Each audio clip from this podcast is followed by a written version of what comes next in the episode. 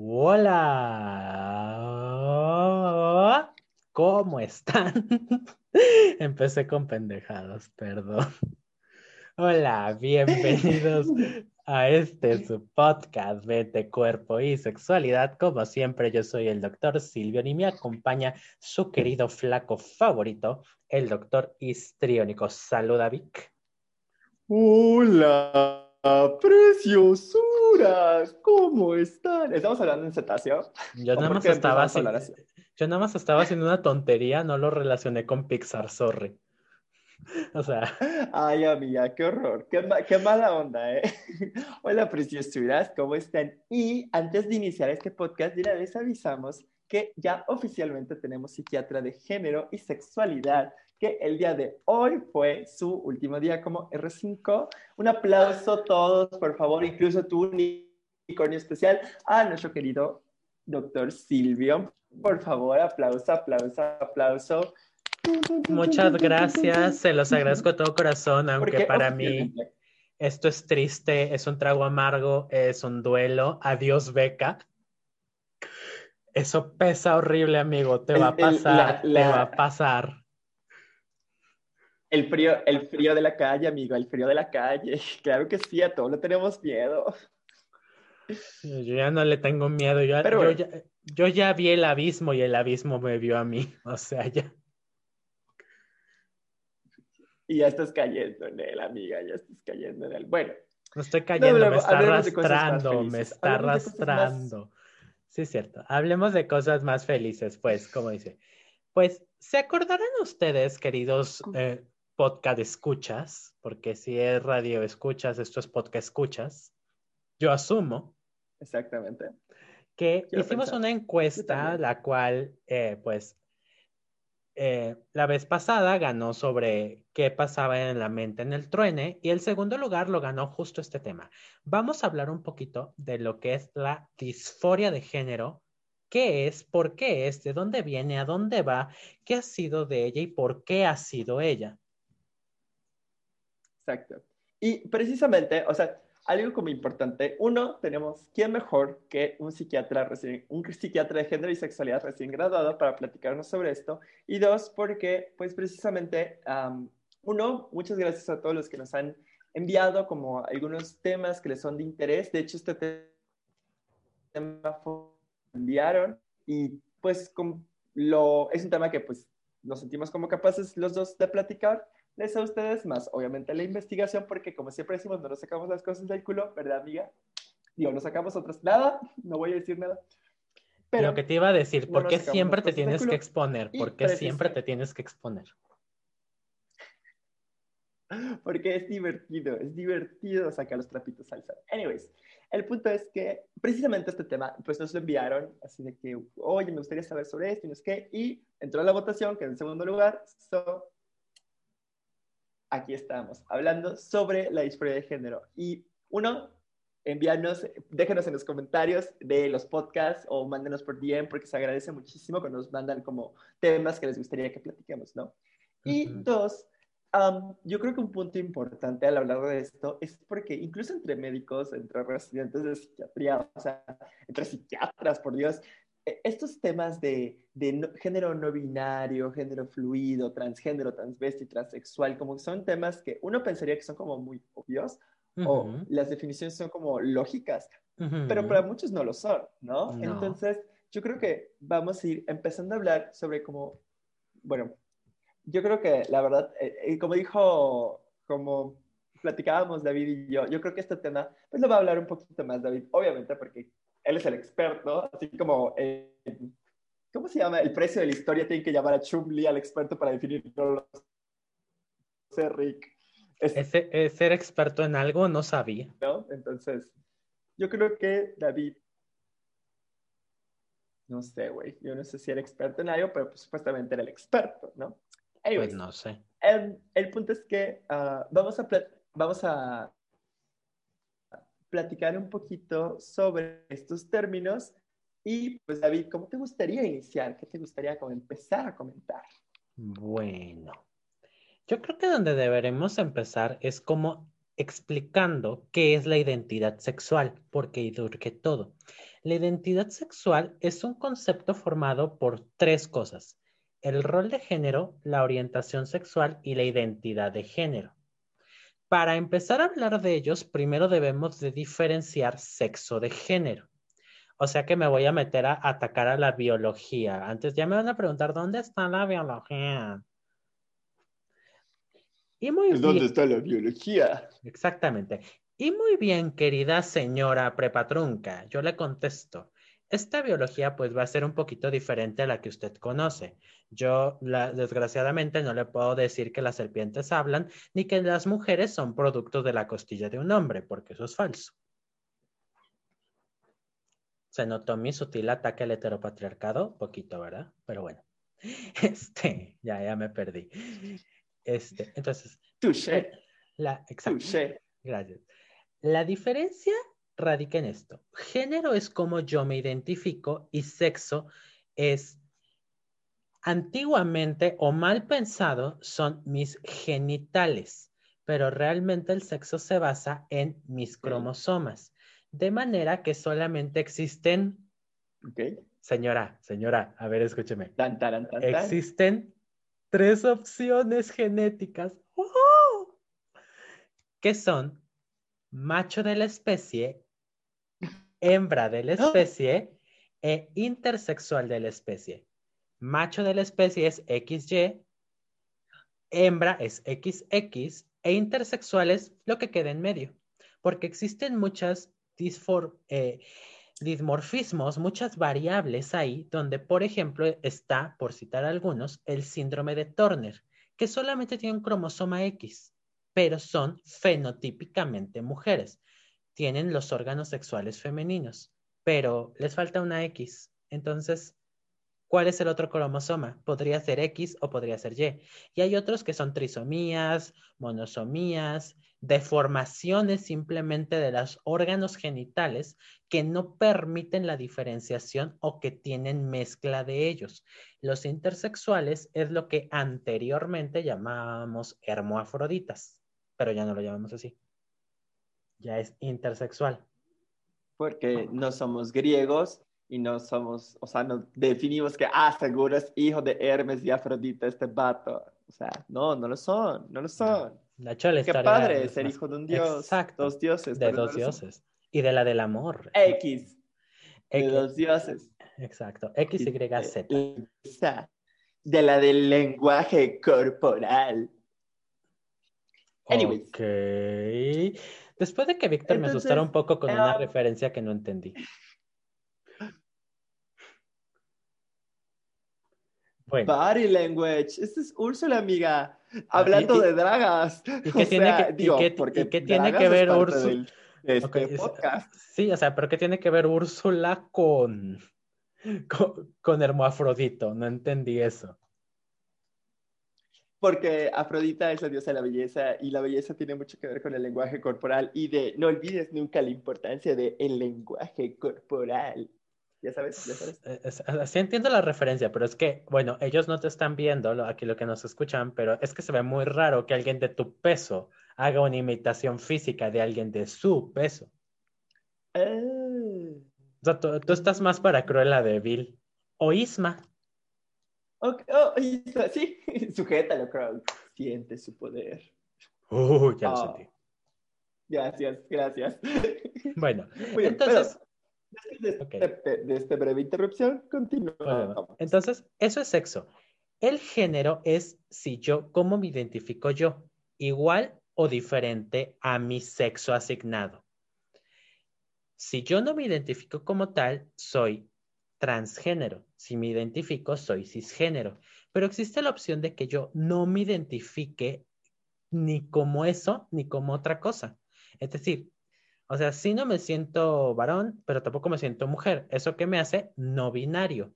Y dentro del no binario existe un gran número de opciones, de las cuales no vamos a hablar ahorita porque nos amanecemos y de por sí ya nos vamos a amanecer, pero ya luego les cuento. Correcto. Entonces, esa es identidad de género, cómo me identifico. Orientación sexual es lo que me atrae intelectual, afectiva y sexualmente. Y el rol de género, cómo lo expreso. Esas son las tres grandes definiciones. Algún día quizá hagamos un, un poquito más sobre orientación sexual porque es todo un tema. Pero ahorita nos vamos a concentrar. Algo que tenemos que saber muy importante de la población trans es su porcentaje. ¿Por qué? Porque otra vez hablando de genética, en genética todo lo que está por arriba del 1% se considera una variable, no una deformación, no una enfermedad. Todo arriba del 1 es una variable, como los ojos de color, los ojos azules, los ojos, ojos verdes. Entonces, la población Ay, homosexual... ojos cafés, por ejemplo. Mm, esos están por encima del 80, amigo. Cállate. Mis ojos cafés son una variable, a eso me refiero. No. Bueno, ya. Una variable muy común. Entonces no es variable. No es variable. Variable. Bueno.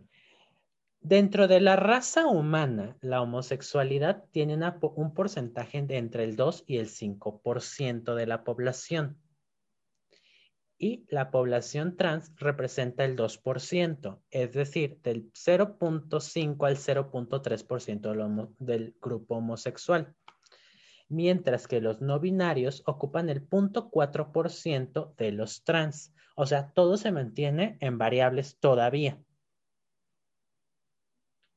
Si agrupamos todo lo, trans en un solo grupo. ¿Mm? ¿Saben qué quiere decir esto, señoras? Que efectivamente los putos no somos una enfermedad. Ja. Eh, yo diría los homosexuales porque los putos, yo, o sea, yo diría los homosexuales porque lo puto. Bueno, está bien. Bueno, bueno perdón, David. No te preocupes. Los homosexuales no somos enfermedad. Eh, esto nos trae al siguiente tema, que es la diferencia de conceptos porque mucha gente se confunde entre travesti, trans, intersexual, no binario, y hacen como un desmadre y que ni ellos no se entienden. Ok, empecemos con el primero, que es el que más confunde, travesti.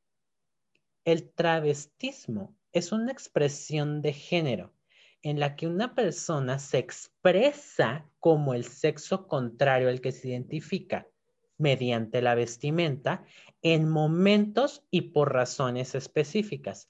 Aquí podríamos dar dos ejemplos. El transvestismo fetichista, hay personas que les gusta usar lencería porque les excita y fuera de eso no pasa más. Y quizás el más común es el drag, drag queens, drag kings, que se visten como el sexo contrario, en parte como una forma de entretenimiento para ellos y para terceros el transvestismo, de hecho, ni siquiera tiene correlación con la identidad de género ni con la orientación sexual, a como se piensa.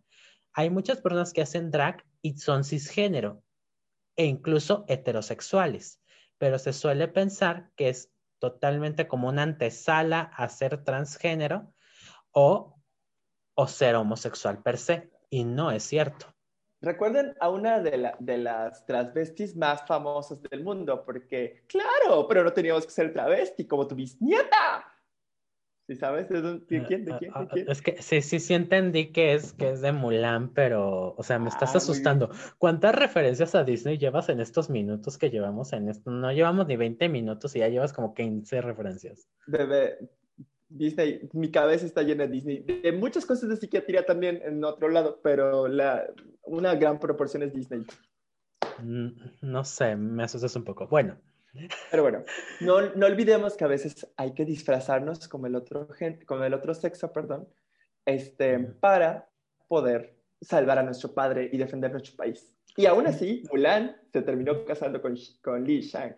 De, hecho, ahorita que lo dices, la historia de Mulan, eh, Sor Juana, son historias de transvestismo, pero no habla ni de su identidad de género ni de su orientación sexual. Simple y sencillamente es de transvestismo, porque esa expresión de género les resultaba a ellas con una necesidad y por eso en un momento específico lo hicieron en esas historias.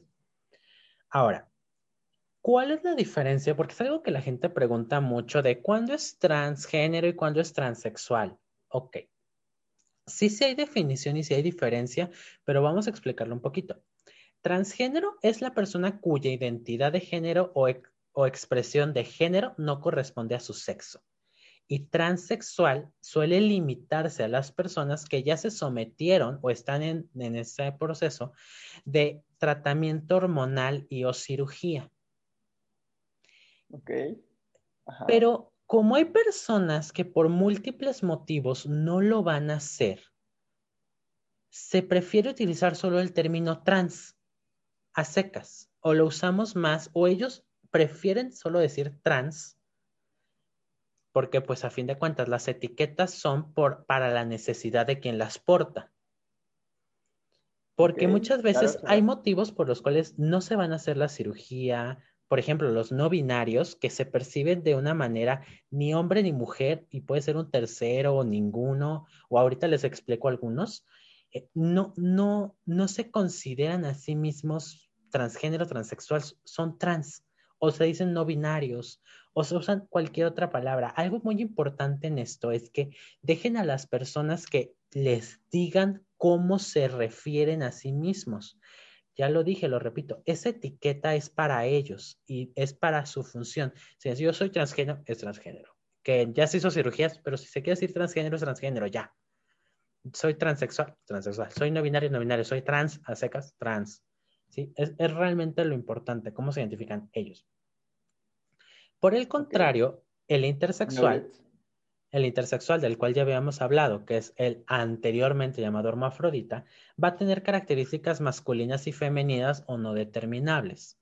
Eso es muy diferente porque muchas veces el problema con ellos es que por la genitalidad se les da una crianza cuando ellos de hecho son cisgénero, en el sentido de que cromosómicamente, por ejemplo, eh, la físicamente, físicamente la veían como mujer, cromosómicamente era hombre, le dieron crianza de mujer, se identificó como hombre, pero es que siempre fue hombre, siempre tuvo esos cromosomas, siempre fue XY, solamente tenía órganos sexuales feminizados.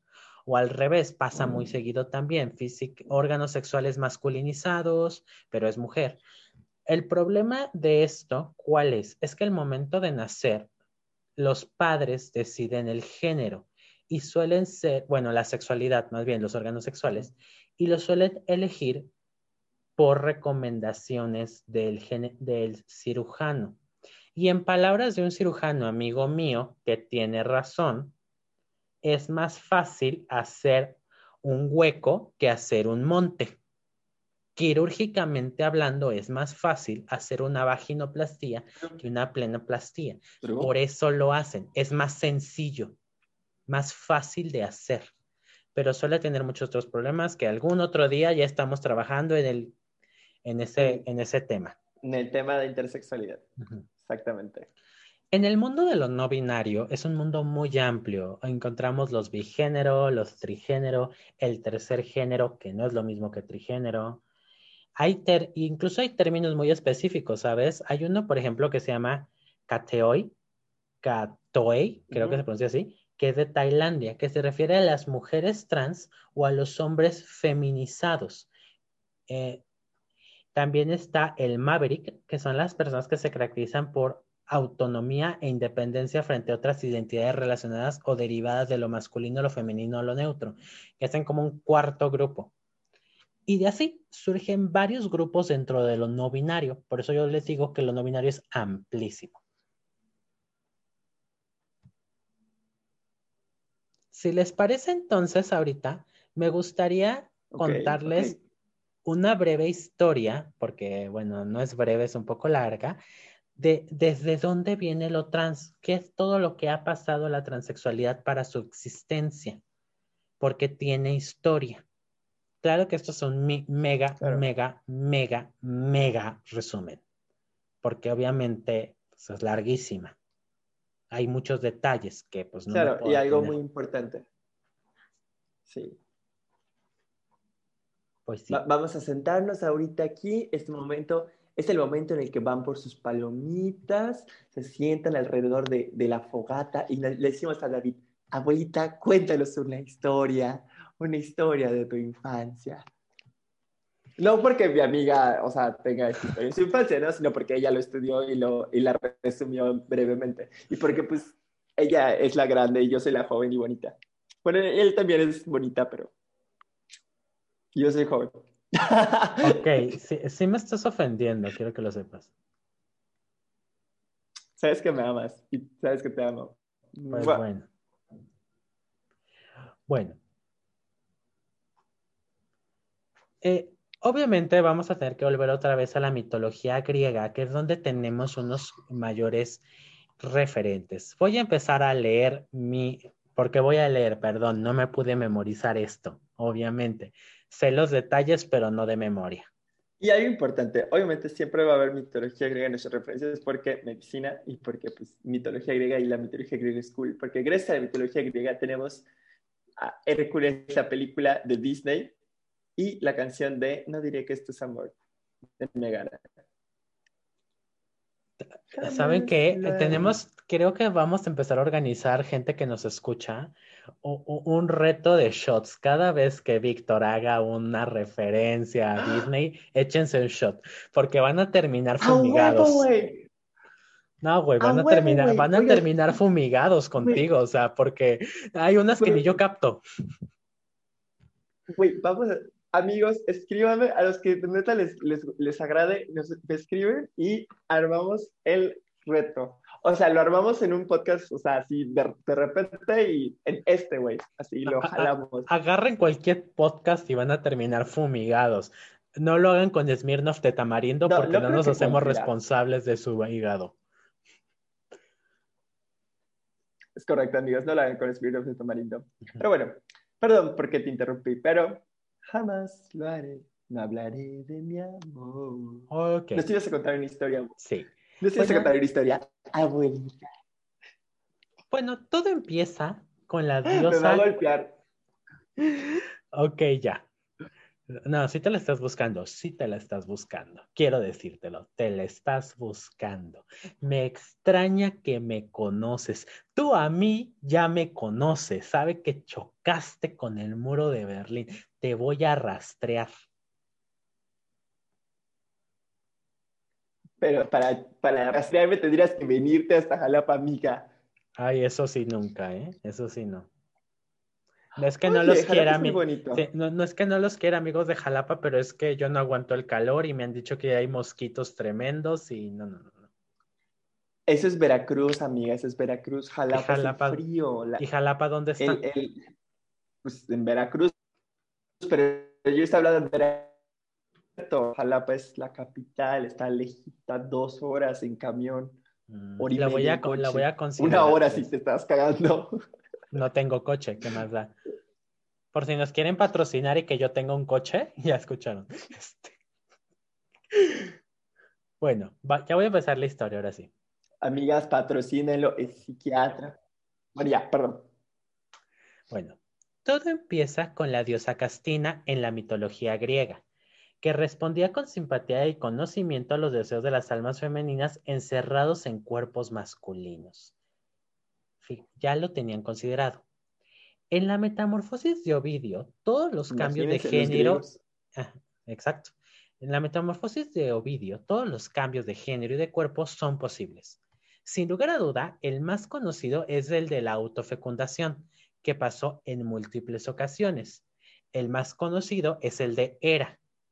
En algunos casos hablan sobre Ares, en otros hablan sobre Festo, pero en esos casos. Hermoafrodita, el hijo de Hermes y Afrodita, nacida de la espuma marina, tal vez en el del lado de Salmasis, perdón, es de los más conocidos. La ninfa del lago, Salmasis, se prende en una visión clandestina hermafrodita creyendo estar frente al espíritu y el cuerpo más bello existente. Los griegos oh. ya nos hablaban de la existencia de personas que compartían ambos sexos, en este caso, al mismo tiempo. Hipócrates describió entre los escitas, en un antiguo grupo humano que vivió en Siria y Palestina hacia el 3000 a.C., que denominó los no hombres similares a los eunucos, sin estar castrados, con ocupaciones sociales e inclinaciones femeninas y generalmente dedicados a templos mistéricos dedicados a la diosa del lugar. Según ellos, eran, no eran eunucos, como tal, es decir, no estaban castrados, pero tenían condiciones muy similares. En todo eso ya nos empezaba a hablar de estas características trans. Pero de hecho fue Filo, un filósofo judío de Alejandría, que describió cuidado en los ciudadanos romanos varones que invertían sumas importantes para cambiar, literal, cambiar artificialmente su naturaleza de masculina en femenina. De hecho, entre los emperadores romanos Nerón y Heliogabalo, espero haberlo hecho bien, fueron, fueron renombrados transvestidos y transexuales. Nerón fue uno de los primeros emperadores que legislaron sobre las intervenciones quirúrgicas de cambio de sexo. Para su uso personal, ordenó a sus cirujanos intervenir a su joven esclavo, Esporum, para convertirlo en mujer. Vaya. obviamente, y como, bueno, si saben un poquito de cultura romana, posterior a Nerón es cuando vino el catolicismo o cuando tuvo el boom en Roma. Y pues esto pasó a ser castigado por el cristianismo. Pecado, pecado. Exactamente. Pecado. Shame, shame, shame. ya saben, ¿no? Ese, ese, clásico que nos ponen a todos.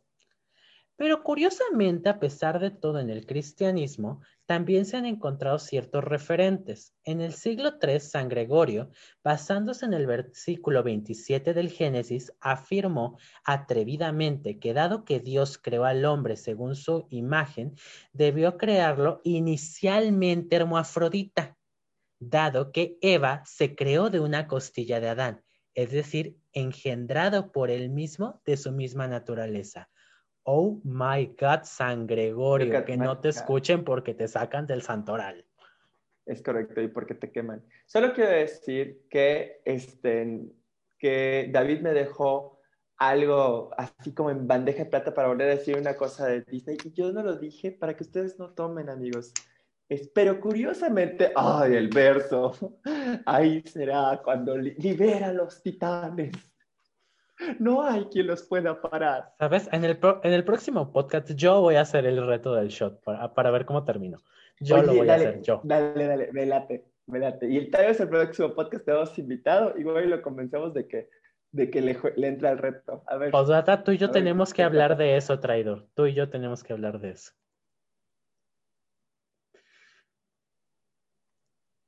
Digo, a nuestros oyentes les encanta cuando nos echamos un chisme de este tema. Ajá, sí. No, no, no te hagas el inocente. Bueno. ¡Qué deshonra! No, qué vergüenza, qué vergüenza. Mi nombre cambió Hortensia. Su nombre no le queda. Y no, no le queda. ¡Ay, cómo sufrió! Me estás asustando. Bueno, continuamos. A finales del Renacimiento circuló el mito del monstruo de Ravenna. No me preguntes. Bozio en... Creo que se pronuncia... Como la reina de Blancanieves y Casada. No sé.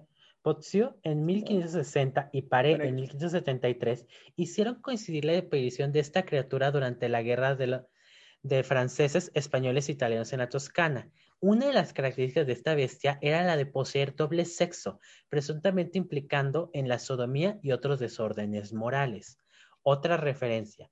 Para 1774, Perelli, en History, eh, no sé cómo se pronuncia, Historia de la Chiré, no sé, no hablo francés, no, parlo francés. Sacre bueno. blue, amigo, yo no sé, un cangrejo, no olvidé, es, ay, pero, es de Ariel. No, estás, estás, estás, muy, muy mal. Esto se tiene que tratar, amigo, yo me asusté, la neta, me asusté. Bueno, este, el punto es que Pirel, en su historia de la cirugía, Así sería la traducción. No sé por qué, si, si sé la traducción, no sé por qué me forcé en quedar como idiota pronunciando un francés que no sé. Lo siento, perdón, quedé. Si, si, esto fue, si esto fuera YouTube, le hubiéramos puesto el payasito ahorita. Te tienen que poner aquí es donde les digo, porque él trató de, de verse de verse fancy con, con, hablando francés, yo di una referencia más de Disney y ustedes tuvieron que tomar. ¿De culpa de quién fue? De Silvio. Mía no. Bueno. Pero bueno. En, ese año, él reportó el primer caso de duplicidad de sexo, así la llamó. Los límites entre el doble sexo anatómico, hermafroditismo llamado, y transexualismo permanecieron durante mucho tiempo borrosos.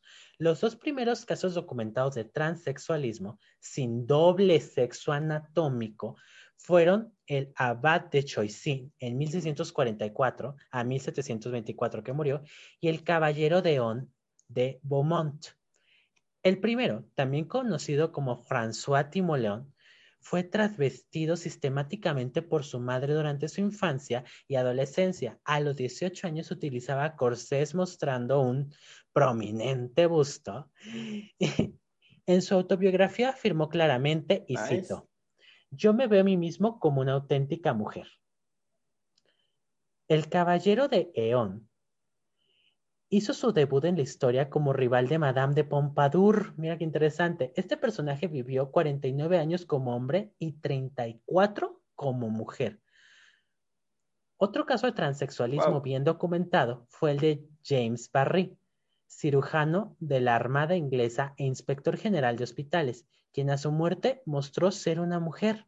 Barry fue educado como niño le enviaron a la Facultad de Medicina como hombre y vivió como tal el resto de su vida, aunque en varias ocasiones se sospechó de él.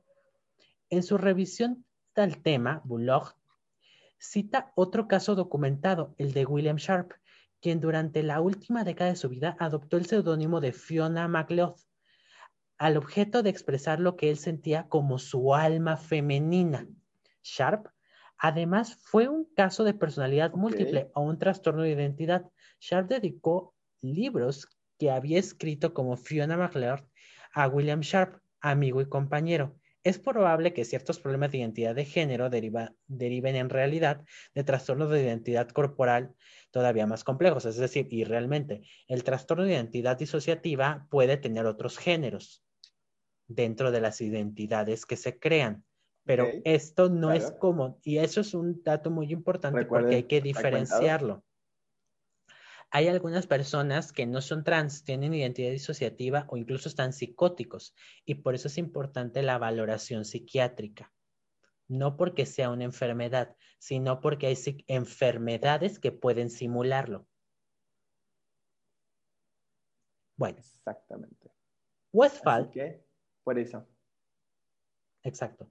Westphal, en 1869, describió un fenómeno denominado, este, ah, perdónenme, esto está en alemán, pero la idea es sexo contrario, que incluía algunos aspectos de transexualismo. Posteriormente, Marcuse, en 1916, describió un tipo de intervención psicosexual que se orientaba al cambio de sexo Abraham, en el 31, 1931, refirió el primer paciente al que se le efectuó un cambio anatómico de sexo, aunque sabemos que ya había pasado. En 1894, Kraft Ebing describió una forma de transvestirse según el sexo contrario que denominó, perdón, metamorfosis sexual paranoica. Para el 66, Harry, Harry Benjamin popularizó el término transexual y John Monod en 1969 acuñó el concepto de reasignación de género, con la intención de englobar distintos estados cuyas características básicas es una alteración de la identidad sexual y de género. Monet sugirió el concepto de gender maps o esquemas de género que englobaban códigos de masculinidad, feminidad y androginia en el cerebro. Estos mapas se establecieron precozmente en la vida y estarían altamente influenciados por las hormonas durante el embarazo, cosa que sabemos que es cierto, ahorita hablo de ella. Finalmente, Ray Balcher en 1989 sugiere el término autoginecofilia como la propensión a ser activo sexualmente pensando en uno mismo como mujer si se es varón. Eh, realmente la autoginecofilia es actualmente otra cosa que también se valora durante la evolución del proceso trans porque puede que sea solo autoginecofilia. Entonces, pero eso es otro tema. Esta definición sugiere, desde la perspectiva psicopatológica, una posible alteración o profunda variación psicológica del sentido de la identidad, tanto de la corporal como de la identidad mental. Pero como ya les dije, la autoginecofilia es otra cosa. Posiblemente. Otra cosa, chicos, anótenlo. No los veo anotando. Unicornio. Pues es que esto es un podcast, güey, no los puedes ver. En general no los puedes ver. Tal vez sí los veo y necesito mi que te Posible, eso sí te lo puedo creer. Bueno, posiblemente el caso más famoso que conocemos es el de Lily Elf, nacida como Einer Wagner, que se descubrió hasta 1913 como una mujer. Después de eso, en 1920 y 1930, Lily se vestiría regularmente de mujer, yendo a diferentes fiestas y atendiendo a las visitas en su casa como Lily Elf. Una de las cosas que le gustaba hacer a Lily era desaparecer, utilizando uno de sus vestidos femeninos, por las calles de París, en la multitud, en el carnaval. En 1930, Elf viajó a Alemania para realizarse una cirugía, la cual era aún muy experimental en ese tiempo. Se llevaron a cabo una serie de cinco operaciones en el periodo de dos años. Las primeras intervenciones consistió en la castración con extirpación completa de los órganos genitales masculinos, hecha bajo la supervisión del sexólogo Magnus Hirschem en Berlín. El resto de las cirugías de él las llevó a cabo el doctor Kurt Warnecross en la Clínica Municipal para Mujeres de Dresde. La segunda intervención consistió en un trasplante de ovarios que fueron tomados de una joven fallecida de 26 años se los extirparon rápidamente en una tercera y cuarta operación debido a rechazos y otras graves complicaciones. La quinta operación consistió en un trasplante de útero y estaba pensada para permitir a Lily ser madre, pero resultó en un rotundo fracaso que tras una infección terminó en su muerte. De Lily sabemos bastante por las pinturas que hizo su esposa y amiga, de manera que hoy la recordamos como la chica danesa. Ay, qué triste historia. A mí me encanta, me, encanta esa película. A mí me gusta mucho esa película. Y el libro está muy bueno, ¿eh? Todos lloramos un poquito con, sí, con Lily. No leí el libro, fíjate. Y fíjate que es muy interesante porque, y haciendo una pausa, esa película nos da como esa escena en la cual la empiezan a tratar, pero con esta perspectiva de que tenía un trauma. O sea, que tenía un problema psiquiátrico grave, que hasta la querían internar. Es totalmente correcto. Y esa va a ser una recomendación de película en Psycho Movies volumen 2. Ah, ya te iba a decir, ¿cuándo hicimos Psycho Movies volumen 2? Pero ya, ya entendí que estás hablando en futuro. Exacto, exacto. Va a ser, les vamos a hablar de nuestras... Claro. Bueno, bueno, bueno. Entonces, vamos a hablar ahora de qué es lo que sí sabemos hoy en día acerca de la, eh, del transexualismo. Bueno, algo que sabemos es que existe y realmente existe lo que es el sexismo cerebral. ¿A qué se refiere esto? Tranquilas todas. El sexismo cerebral nos habla de que el cerebro masculino y femenino no son exactamente iguales. Aunque anatómicamente son iguales, tiene ciertas diferencias en ciertas áreas que hablan mucho de nuestra conducta. Por ejemplo, el cerebro de las mujeres tiene un hipotálamo más desarrollado, por lo cual las mujeres tienden a ser más pensantes, tienden a ser un poco más intuitivas, más de análisis. Mientras que en el hombre es la amígdala la que es más predominante. De manera que eso hace que los hombres sean más de, entre comillas, de acción, más viscerales. Se ha encontrado que en las personas trans, los cerebros tienen estructuras similares a la identidad de género. Es decir, las mujeres trans tienen cerebros físicamente similares al de la mujer más que al de un hombre. Para esto se han encontrado varias teorías. Entre ellas están, encontramos sobre los receptores de testosterona, estrógeno y aromatasa, genes específicos de ellos que tienen mucha relación en estos temas. Eh, sobre esto se habla sobre todo de lo que son los picos hormonales inútero y en la adolescencia, que son los dos picos hormonales más importantes que conocemos. Los picos hormonales inútero y en la adolescencia se puede identificar fácilmente en lo que son los juegos sexuales. Sí, los juegos sexuales, ¿a qué me refiero con esto? No mal piensen, pero son estos juegos en los cuales los niños tienen que tener esta diferencia entre si son el niño o la niña. Normalmente los niños trans les gusta jugar, los niños y las niñas trans les gusta jugar con el género que se identifican, es decir, ser el papá, ser la mamá, aunque no les corresponda, entre comillas, por el sexo asignado al nacer. Por, esa es la importancia de la infancia trans. La gran mayoría de los pacientes trans se han identificado a ellos mismos entre los 2 y 5 años de edad. Aproximadamente ahí es cuando ya se identifican. De hecho, sabemos que a nivel cerebral la identidad de género está formada a los dos años que se exprese entre los cuatro y cinco, pues es porque ya hay lenguaje, obviamente. Claro. Antes estaría difícil. Obviamente. Ajá. Por eso es importante fomentar un poco más este concepto de que los juegos no tengan género. De la infancia trans, de los niños que expresan trans, solamente el 40% van a continuar hasta la edad adulta, el 60% desisten. Y me van a preguntar ustedes, ¿pero por qué, Silvio? Y yo les voy a decir, porque los niños no conocen de identidad de género, no conocen de orientaciones sexuales y mucho menos de sexo. Los niños conocen de roles, solo conocen los roles.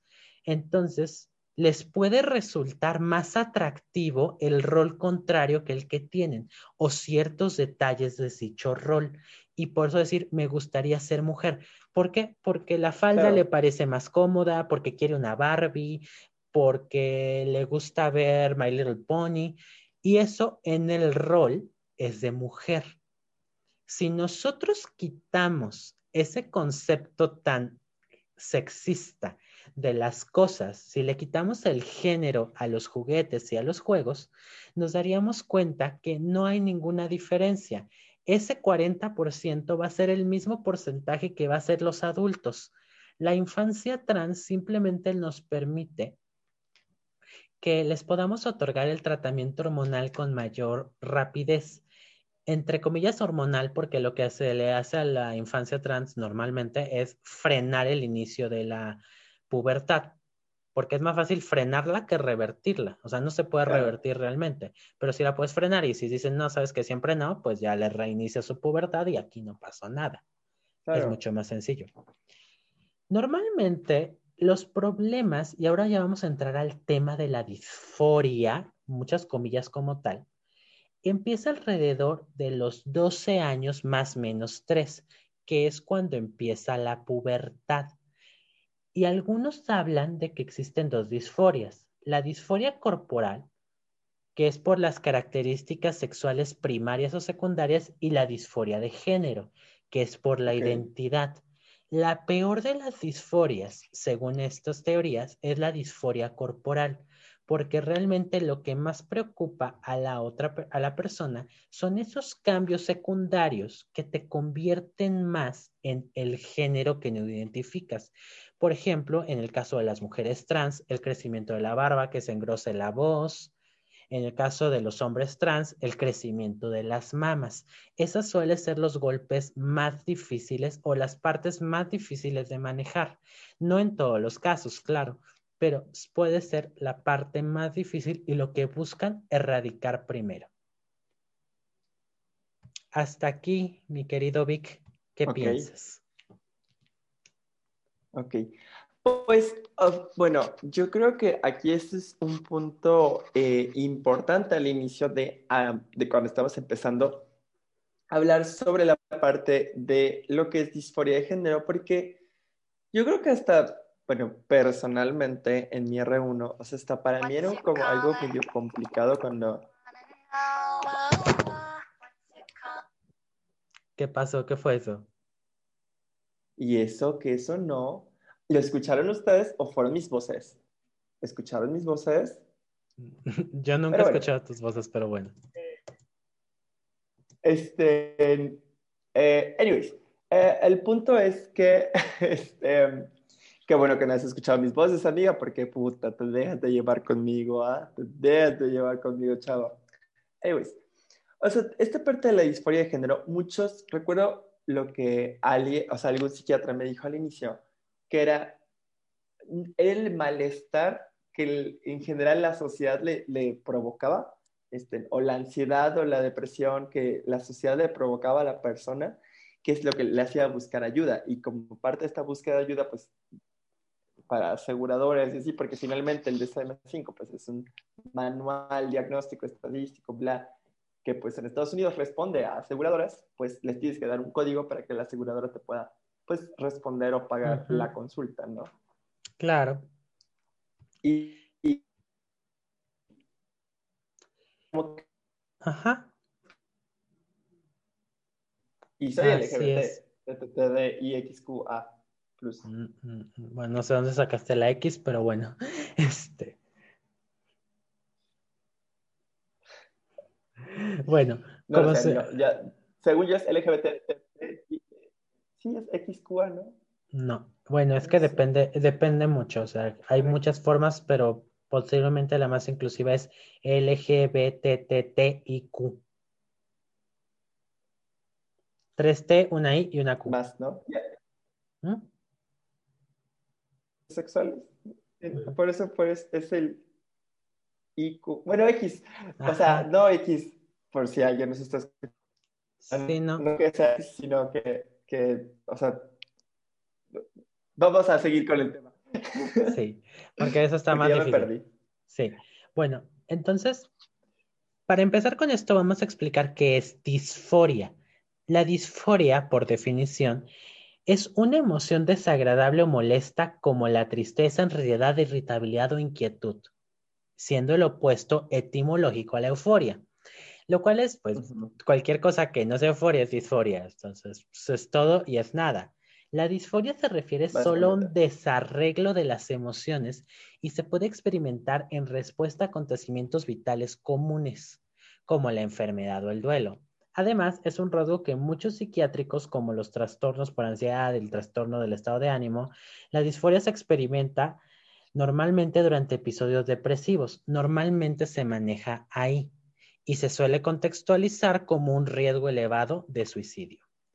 Esencialmente la disforia es todo y es nada. Cualquier cosa te la puede causar. Ok. Aquí lo más importante es de hablar. ¿Existe la disforia de género? Sí y no, todo al mismo tiempo. Sí, ¿por qué? Sí, porque realmente se causa disforia. Obviamente no es algo que proceda de la persona, sino que surge de afuera. Pero es un término muy estigmatizante, muy feo. En su intento por mejorar las cosas, el DSM5 lo que hizo, aparte de hacer algunos cambios, para nombrarla que no es enfermedad, se quitó la palabra trastorno, ya no está la palabra trastorno en ninguna parte. Se, se cambió, se creó una nueva categoría solo para la disforia de género. Anteriormente estaba entre las disfunciones sexuales y las parafilias. Ahí andaba votando es un intento de la APA, obviamente la Asociación Psiquiátrica Americana, para lograr una categoría de apariencia menos estigmatizante, pues ahora ya no está junto al exhibicionismo ni la, ni la pedofilia, eso ya es mucho, ¿no? Los criterios diagnósticos han mejorado mucho y todo, y los criterios están basados en muchas otras cosas, ¿no? O sea, ya no se basa en tantas cosas. Sin embargo, la CIE 11, que está más próxima a salir, es la que nos trae un mejor concepto. Eh, las categorías relacionadas con las personas trans han sido quitadas de todos los capítulos de trastornos mentales y del comportamiento. Es decir, ya no están en el área de las enfermedades psiquiátricas. Tienen su área propia. Se ha reemplazado el término transexual o disforia de género, que es lo que ellos mantenían el término transexual, lo cambiaron por incongruencia de género, que suena muchísimo mejor, porque realmente lo que pasa en la condición trans es que no hay una congruencia entre el sexo asignado y el género identificado. ya no es un trastorno mental ni del comportamiento, es una condición que causa disfunción. En este caso puede... ¿Por qué es importante mencionar esto? Porque me van a decir, pero entonces seguimos estando en la lista de enfermedades. Sí y no. En ambos casos ya no es una enfermedad como tal. En ambos casos se visualiza como una condición de una persona que, le que la hace propensa a tener otras complicaciones como la ansiedad, la depresión, este, sufrir violencia, que también es parte de, de hecho están al mismo nivel de clasificaciones que el sufrir violencia que no son enfermedades, pero pueden traducirse en problemas de salud. Es, eh, eh, eh, estoy pensando, Vic, cómo decir lo que quiero decir. A ver, me estoy trabando. Ah, ya. dilo, dilo, dilo, dilo. No, es que me trabé en serio. Pero ya, ya lo... Es muy importante que entendamos, porque yo a la fecha tengo pacientes trans que se molestan de que todavía existan en el DCM y vayan a seguir en el CIE 11. Pero yo quiero que, o sea, uh, prestenme atención en esto, es muy importante. Es de suma importancia que nunca los quiten del DCM y del CIE 11. ¿Por qué? Porque al estar ahí, los, eh, los gobiernos se pueden se pueden obligar a los gobiernos a que la atención clínica completa ya tanto la psiquiátrica, hormonal y quirúrgica sean gratuitas, que el gobierno las dé. Si salen de esos sistemas, no va a haber manera. Entonces es muy importante que sigan, porque se les debe de reconocer como una condición que causa una disfunción, aunque sea simplemente ansiedad. Pero con ese hecho y sabiendo que ese es el tratamiento, es la forma en la cual se puede llegar. Todos los países que forman parte de la OMS están obligados a seguir a la C11. Entonces, si sale de la C11, si no está en el DCM. ojo, muy importante. Diles, diles. Perdón, o sea, muy importante lo que dijo, lo que dijo David, o sea, es una condición, o sea, y justo, o sea, usó esa palabra específicamente porque o sea, sí, está en la clasificación internacional de enfermedades, o en la ICD, en la CIE, pero también problemas relacionados con, el con una persona picoteada por un gallo está en la CIE 11, ¿no? O sea, tipo, es necesario que, no es que lo esté comparando, pero es necesario a veces tener un código, o sea, o tener un, así un código, un número en el problema o en la condición en este caso, para que el tratamiento pueda darse en forma, como bien dice David, para que se pueda hasta cierto punto obligar a los gobiernos a generar leyes de salud para la atención de este tipo. Claro. Mm. Así como no debemos patologizar eh, la identidad de género, tampoco debemos de patologizar todo lo que entra en estas clasificaciones, porque están defendiendo Sí, hubo un tiempo en que ambas clasificaciones realmente lo veían como enfermedad, pero ese tiempo ya pasó. Ahora, las nuevas personas que están ahí, porque obviamente eh, esos ya murieron o ya se jubilaron o yo qué sé qué les pasó, eh, las nuevas personas están haciendo lo que pueden para con estas herramientas que antes discriminaban, se conviertan en herramientas que obliguen a que no haya discriminación y que haya una atención de que esas eh, hormonas, que esas cirugías sean alcanzables. Entonces, podríamos decir, para llegar a una conclusión, que la disforia de género sí existe, pero la disforia no es algo que le pertenezca a la persona de por sí, sino es una consecuencia de una sociedad binarista que no acepta de manera como debe de ser natural la existencia de personas diferentes a ellos mismos. Hoy por hoy, y desgraciadamente, vemos esto tanto en las comunidades, o sea, es que yo siento, y perdón, lo voy a decir lo que, yo voy a decir una, algo que yo siento, ¿eh? Yo siento que en este mundo, en este mundo, no hay ninguna comunidad más atacada que los trans.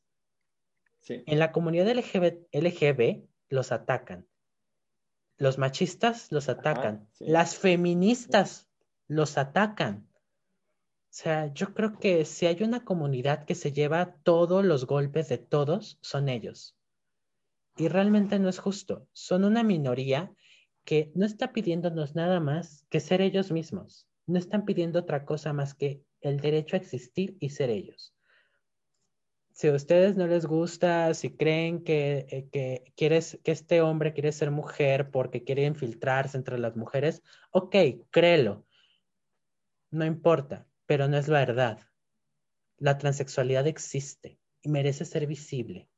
No podemos hablar de una vida libre de violencia y llena de igualdad si solamente vamos a defender lo que nosotros creemos como correcto. También tenemos que defender a aquellas personas que están abajo de nosotros. Si tú te sientes pisoteado por el de arriba, pisotear al de abajo no te hace mejor. Perdón, lo quería decir. Totalmente. No, es que es totalmente correcto. O sea, finalmente esta parte de la visibilidad trans, o sea, de, existe, es como bien dice David, o sea, es la minoría de la minoría, ¿no? O sea, finalmente la comunidad LGBT somos, o sea, somos una minoría. Y la comunidad trans dentro del espectro LGBT y QA es una minoría. Entonces, o sea, finalmente es muy importante esta parte de, güey, sobre todo los que somos parte de esta minoría de, güey, no mames, o sea, con qué derecho, con qué superioridad, a veces incluso como que juzgas a estas personas que finalmente, again, así como nosotros, no es una decisión, porque lo que no un día me desperté y dije, ah, voy a ser homosexual, o sea, así lo mismo, tampoco fue una decisión para ellos haber nacido, vamos a decirlo así, en el cuerpo equivocado, ¿no? Sí, nadie en su sano juicio va a tomar la decisión de ponerse en el último escalafón para ser golpeado. Nadie. Nadie decide con qué nace. Aunque usted no lo crea. Sí, o sea, nadie decide con qué nace. La disforia existe y desgraciadamente nosotros la estamos manteniendo viva porque no estamos ayudando, estamos creando un ambiente más horrible para esas personas que debemos de ayudar porque merecen, se merecen nuestra ayuda, nuestro cariño, nuestro respeto por el simple hecho de ser humanos. No importa lo demás, todos somos humanos. Y pues bueno, pues creo que con esto... Humanos, son todos humanos. Mientras vivieron, columnas construyeron.